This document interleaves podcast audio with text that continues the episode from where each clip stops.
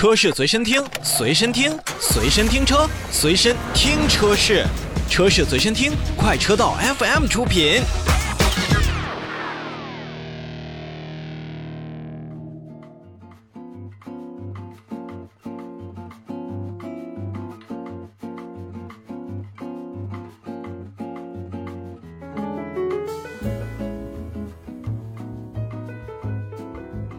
说完了国外的车型，咱们再来看一看国内的车型。那么，在二零二一年全年的零售量是二十七万多台，国内汽车 SUV 市场排名第二，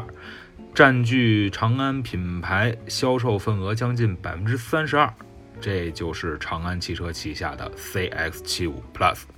虽然这两年呢，与长城、哈弗 H 六之间的竞争呢，并没有占到太多的一个便宜，但是长安汽车的 CS 七五系列，尤其是 CS 七五 Plus 车型，更是让我们消费者见到了集长安汽车设计造型、内饰做工、动力系统全面提升的 Plus 系列的这样一种感觉。因为有数据显示呢，从二零一四年 CS75 车系推出以来呢，长安汽车这款常青树应该是获得了将近有一百五十万用户的一个青睐。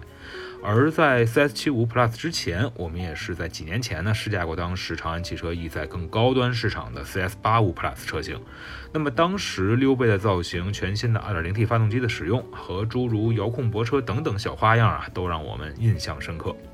如今呢，长安 CS75 Plus 正式推出了其第二代车型，那么它的变化，嗯，是怎样的？是否值得我们消费者引以关注呢？首先呢，是要给长安汽车点个赞，因为第二代的 CS75 Plus 并没有使用国内汽车市场当中流行的新产品新命名的这样的推广方式，而是继续使用了原先的车型名字。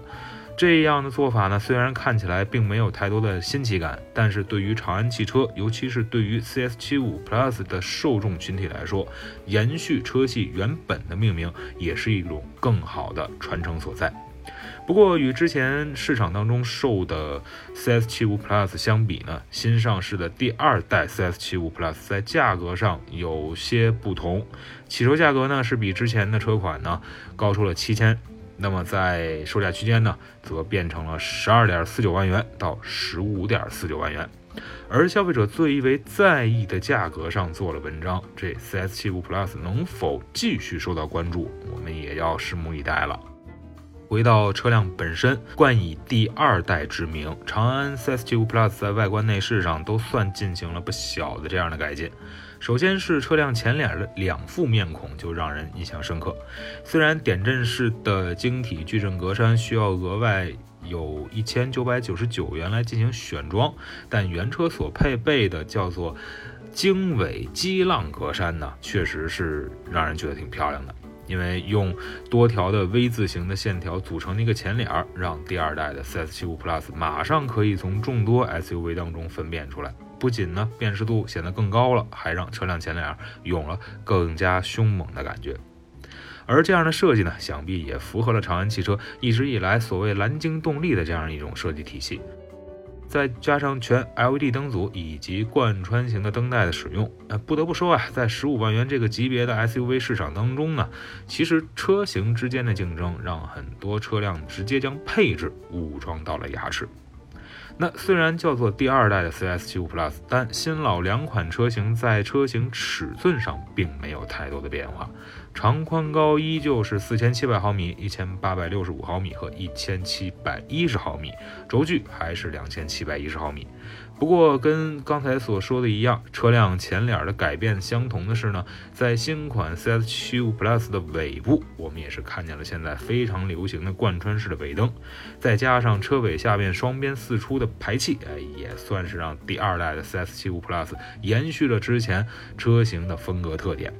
总之呢，在现金十五万区间之内的 SUV 啊，其实每个品牌都在自己的产品外观上进行着不断的雕磨。比如说哈弗的 H 六、传祺的 GS 4 Plus，再加上今天要跟大家介绍的 CS 七五 Plus，都算得上外观抓人眼球。坐进第二代 CS75 Plus 车内呢，目光所及之处好像并没有与前款的车型拉开差距，依旧是之前老款车型的整体风格样子。不过，全新的方向盘造型和连通在一起的贯穿式的空调出风口，也组成了在新车内饰中不大不小的亮点。当然了，十二点三英寸的双联屏、五百四十度的全景影像、全景天窗、六个安全气囊这些标准配置，也让第二代的 CS75 Plus 在内饰配置中得到了更好的性价比。与之前在售的自动精英型相比呢，十二点四九万元起售的第二代 CS 七五 Plus 自动豪华版虽然贵出了七千元，但刚才所提到的主被动安全配置以及更多的舒适性配置，也是让新车显得还是值的。除此之外呢，第二代的 CS75 Plus 呢还是搭载了能够人脸识别的新一代 IMS 智能交互系统，同时呢，梧桐车联的进阶版也是加入其中。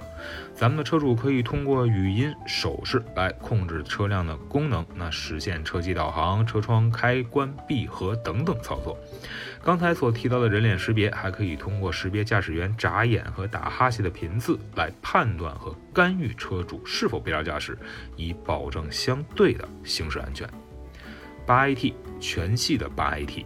在双离合器变速箱继续当道的今天，长安汽车的 CS75 Plus 全系都使用了爱信八 AT 的变速器，不仅能让车辆提供正常。节能、运动和自定义四种驾驶模式，这 AT 的自动变速箱本身稳定的特点，也会让更多的消费者为之启动。而动力方面呢，第二代 CS75 Plus 继续使用了刚才我们所提到的长安汽车自研的蓝鲸动力系列产品，通过升级优化，1.5T 和 2.0T 的车型版本分别有了不同程度的提升。其中，1.5T 的发动机最大功率138千瓦，最大扭矩300牛米；而 2.0T 发动机最大功率171千瓦，最大扭矩390牛米。数据算是全面升级了，因为发动机的最大功率的调教呢，分别较。之前的车型提升了三十五以及三十牛米，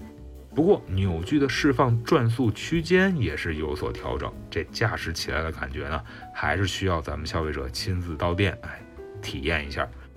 那总体来看呢，虽然第二代的 CS75 Plus 比之前的前款车型。